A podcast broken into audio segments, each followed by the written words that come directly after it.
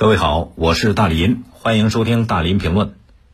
这两天有一个和血压相关的新闻，引发了很多人的关注。最开始呢，说的是在十一月十三号，有多家机构联合制定的一个中国高血压临床实践指南发布了。哪些机构联合制定的呢？媒体说的是国家心血管病中心、中国医师协会、中国医师协会高血压专业委员会、中华医学会心血管病学分会以及海峡两岸医药卫生交流协会高血压专业委员会这些机构联合制定的。那这份指南就高血压防控的四十四个重要临床问题，拿出了一百零二条推荐意见。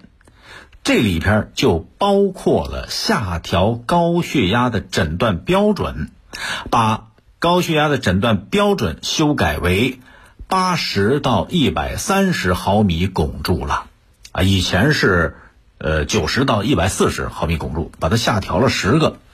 假如说按照这个新标准估算一下的话，咱们国家。高血压患者的数量就从两点四五亿增加到了接近五亿人，这相当于三分之一的国人成为高血压患者了。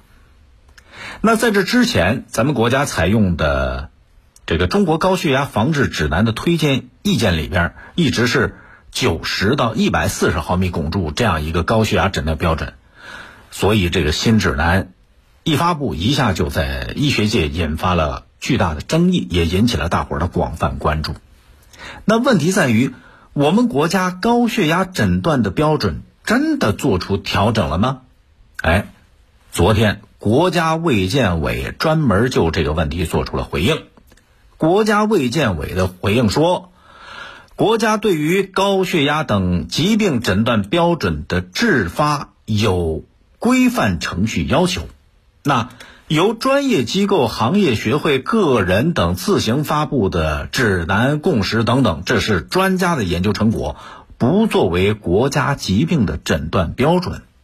而且，国家卫健委还指出了，关于高血压的诊断标准，二零零五年、二零一零年、二零一七年，国家卫生行政部门发布的宣传教育要点、防治指南、临床路径等等，都很明确。成人高血压的诊断标准为非同一天三次血压超过九十到一百四十毫米汞柱的。那目前我们国家没有对成人高血压诊断标准进行调整。哦，看到了，国家卫健委发声了。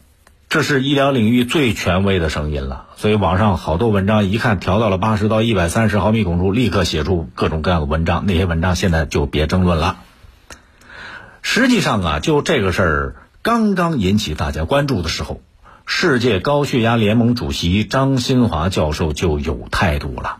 他认为把高血压的诊断标准下调，没有科学依据。不符合中国国情，对患者和社会都没有益处。其实他说的这三点也是大家普遍关注的三个焦点问题，就是假如这个诊断标准下调了，没有科学依据，不符合中国国情，对患者和社会都没有好处。咱们都知道，这高血压它是严重危害咱们国家居民健康的一个慢性疾病，而且。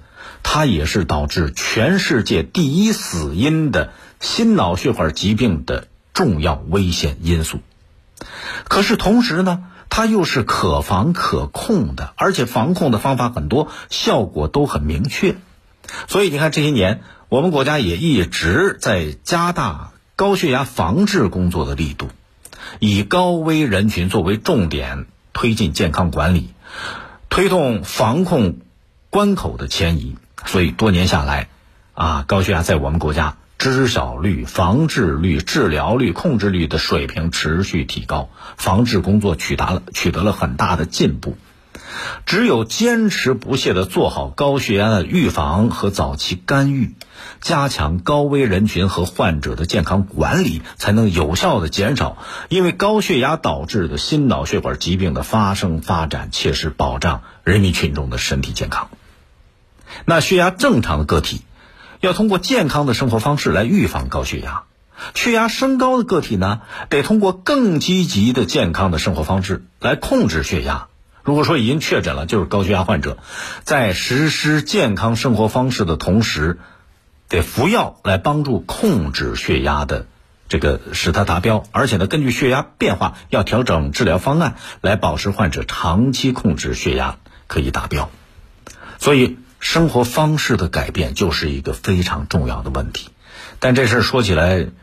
容易做起来难。什么叫健康的生活方式？其实用咱们最大白话来讲，有一句话叫“管住嘴，迈开腿”。你不要只看它是六个字，这六个字里边包含很多道理。什么叫管住嘴？它不仅仅说你戒烟戒酒、少盐少油、健康饮食，其实它管住的不是嘴，它管住的是你对欲望的控制。老觉得馋，不懂得节制。那你怎么来怎么换来自己的健康呢？人的欲望只有靠自己去战胜它，所以这叫管住嘴。什么叫迈开腿？当然就是加强体育运动，加强健身。可是老有人说工作太忙，时间太少。时间是什么？时间就是海绵里的水。你要愿意挤出时间锻炼，一定一定可以见缝插针的去挤海绵，拿出时间来锻炼自己的身体。所以，健康的生活方式最关键的问题在于什么？在于一个人有没有认识到自己才是健康的第一责任人。欢迎您通过快手、抖音搜索“大林评论”来沟通交流。